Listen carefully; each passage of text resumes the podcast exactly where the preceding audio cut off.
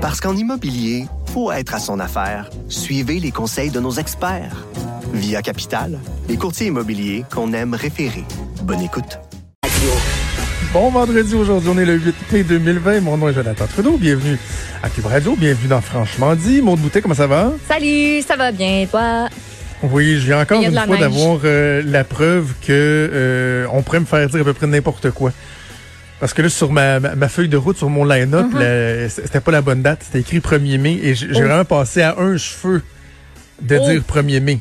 Moi, j'ai la bonne date. Et, et à chaque fois, ça me fait penser à euh, Anchorman.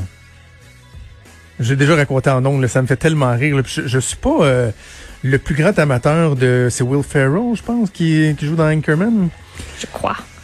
Puis, euh, un moment donné, il est en compétition avec une, une plus jeune présentatrice de nouvelles qui veut prendre sa place, tu sais. Puis là, il y a quelqu'un qui dit, si tu veux, là, y nuire, euh, joue dans le télésouffleur. Change de télésouffleur parce que peu importe ce qu'il y a, Il va le lire. ce qu'il y a, il va le lire, tu sais. Puis lui, il finit toujours avec la même petite ligne, là, la même petite euh, phrase, comme la plupart des, des bons lecteurs de nouvelles qui ont euh, les phrases qu'ils disent à chaque... Lui, dit toujours « Stay classy, San Diego ». Et euh, elle change de télésouffleur, puis là, avec euh, tout son enthousiasme et son dynamisme, il lit le télésouffleur à la fin, c'est écrit « Go fuck yourself, San Diego ». Puis il Oh, le lit le sans message. s'en rendre compte, puis là, tu vois, tout le monde fait comme « Oh, il a-tu vraiment dit ça ?» Bref, je suis un petit peu comme ça, je pense. Moi, que si j'ai de quoi dans, dans face, ça se peut que, que, que je le dise comme ça. Euh, ouais, il fait pas beau, hein? Ça fait- mais en fait, il fait beau, mais il fait frette. Oh, il y avait des flocons de neige tantôt. Ah J'ai oui? vu des photos de Lac Beauport où il y avait un tapis blanc. Blanc, blanc, blanc, blanc. Ben oui. La Entre autres, le collègue neige. Alain Laforêt qui reste euh, dans ce coin-là, qui a publié une photo de sa cour arrière Ah, avec pénible. un, un petit manteau blanc au sol. là. Pénible. P. Ni. La piscine est partie, là, chez Y nous. a-t-il il un bureau au département des plaintes pour euh, Madame Nature? Un numéro 1 800, quelque chose? J'aimerais porter plainte. Un 800 Gaïa. Gaïa est mêlé sur un moyen temps. Gaïa, euh, vend.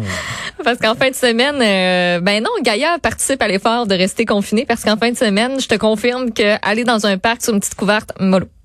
Très mollo. Ouais. Pas dans les plans. Ici, il fait, faisait 2 degrés, là.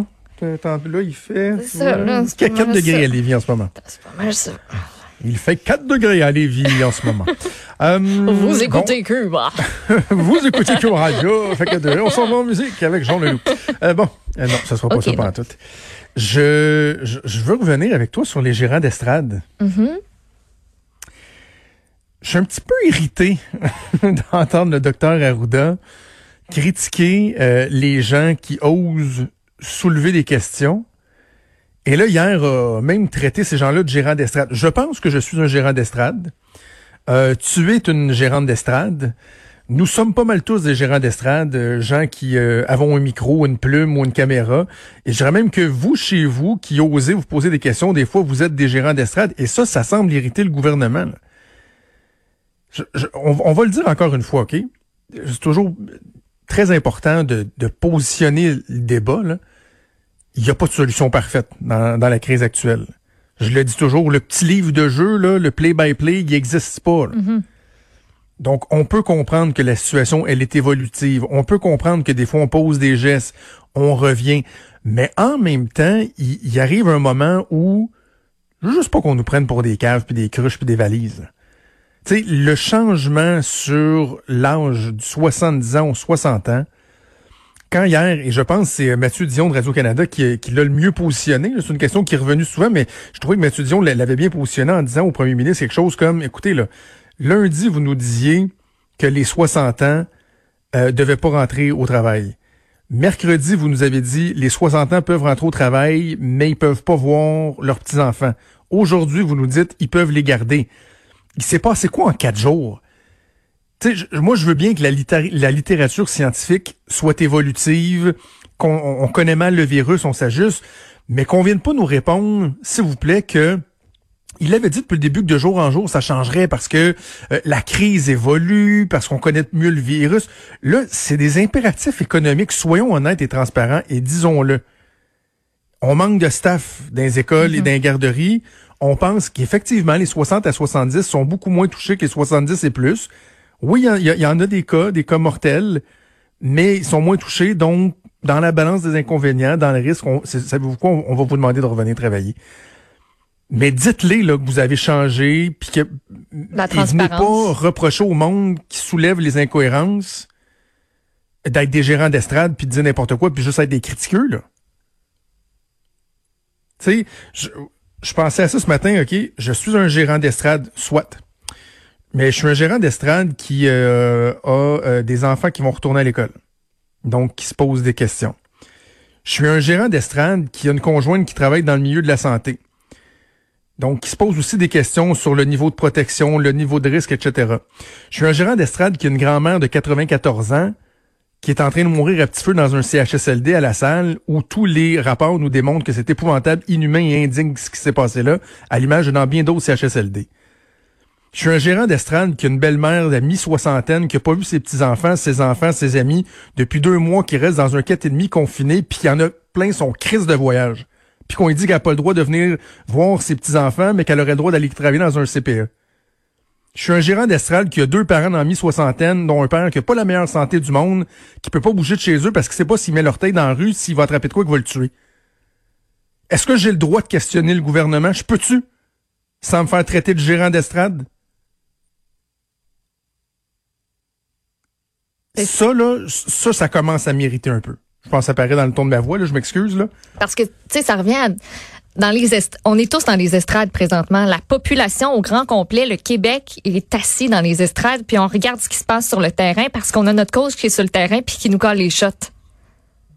Fait que, en tant que joueur, quand tu vas sur le terrain, tu veux savoir comment ça va se passer? C'est très bon ce que tu dis là.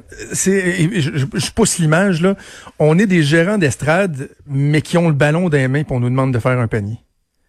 Tu parce que la définition d'un gérant d'estrade ou d'un, euh, en anglais, ils parlent des euh, Monday morning quarterback. Là.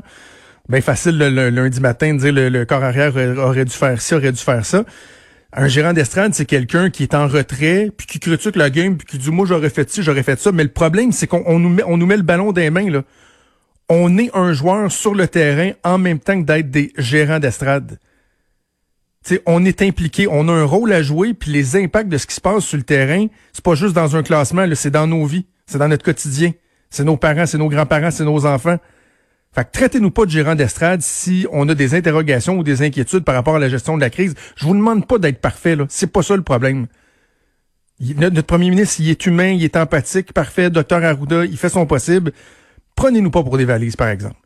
Et acceptez le fait qu'on ait des questions puis qu'on puisse avoir des critiques. Puis, tu sais, comme tu dis, un gérant d'estrade, c'est quelqu'un qui regarde ça de loin puis qui fait juste critiquer puis qui se, ah, moi j'aurais fait ci, moi j'aurais fait ça, mais moi je, je le sais, je suis pas experte, puis j'arrête pas de le répéter. Je ne suis pas experte, mais, mais j'ai une question. Tu sais, c'est pas mal. Tout le monde a des questions présentement, puis tu sais, toi, mettons, qui est chroniqueur ou tu sais, qui va parler à LCN, qui analyse, qui ben, c'est comme un peu ta job de poser des questions. Puis tout le monde qui sont tannés que les journalistes posent des questions, c'est parce que c'est- qui qui est dans la salle de presse quand il y a les conférences de presse? Ben, c'est pas mal les journalistes. Puis, je sais pas si vous avez remarqué, mais il y en a pas mal de ces journalistes-là qui prennent des courriels qu'ils ont reçus puis qui posent vos questions. Il y a ça aussi, tu sais. Il y a, il y a comme une voix qui, c'est ça la voix. Qu'est-ce que tu veux que je te dise aussi? On n'est tous pas des experts, C'est ça. Le nombre on d'experts, on, les tient dans une poignée de main, là. Et on essaie de faire no- notre job, effectivement, d'être le reflet de ce que les gens pensent. Puis, le dernier exemple en liste, puis je vais terminer là-dessus avant qu'on aille à, à la pause. là. Les proches aidants.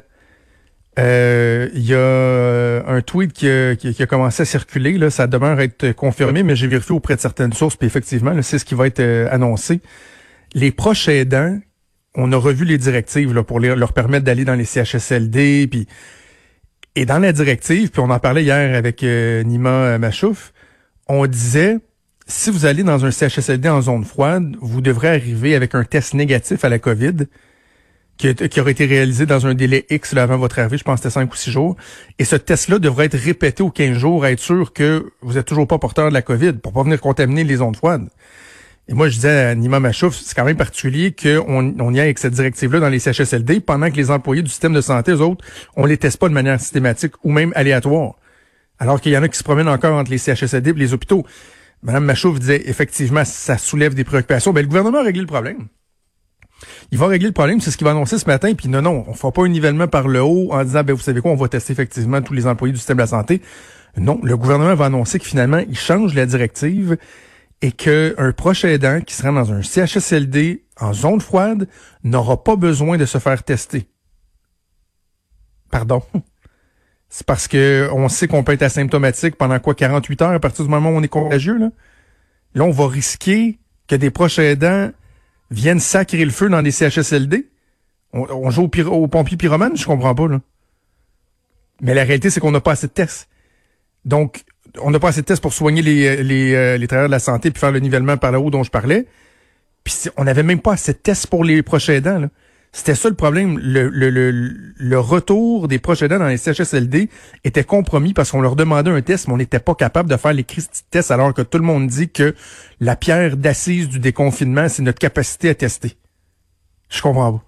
Puis ça revient à la docteure Nemer hier, qui est une haute, haute, haute euh, conseillère là, de, de, Justin Trudeau, qui est une scientifique, qui se demandait, ben, avez-vous vraiment la, la, la, bonne stratégie de test? Parce que si dans votre chaîne, il manque du monde à des endroits où si vous manquez de tests, justement, de personnes pour les tester, de peu importe où dans la chaîne il y a un manquement, tout s'effondre. Ça ne fonctionne pas. T'sais, on ne pourra pas y arriver à la capacité. Puis, ben, docteur Arruda, hier, a juste répondu que. Oh, il l'a envoyé promener. Il n'y avait rien à dire. Il l'a envoyé promener conseiller scientifique en chef euh, du Canada. Là, euh. On n'a rien à, on doit rien. C'est ça, c'est ça. je, je, pensais pas euh, sauter un plomb comme ça. Je, je m'excuse. Clairement, ça venait me chercher plus que, ben, que ce que je pas, C'est des craintes qui sont réelles, puis il y en a pas mal qui ont les mêmes craintes présentement, puis ah, que faut que ça sorte là. On va euh, boucler la boucle de cette ouverture euh, avec quelque chose de plus léger parce que je parlais de, de Anchorman qui était capable de dire n'importe quoi et euh, notre collègue Achille a sorti l'extrait audio. On va l'écouter mais on va aller à la pause ensuite. And I'm Ron Burgundy. Go fuck yourself, San Diego. Vous écoutez Franchement dit.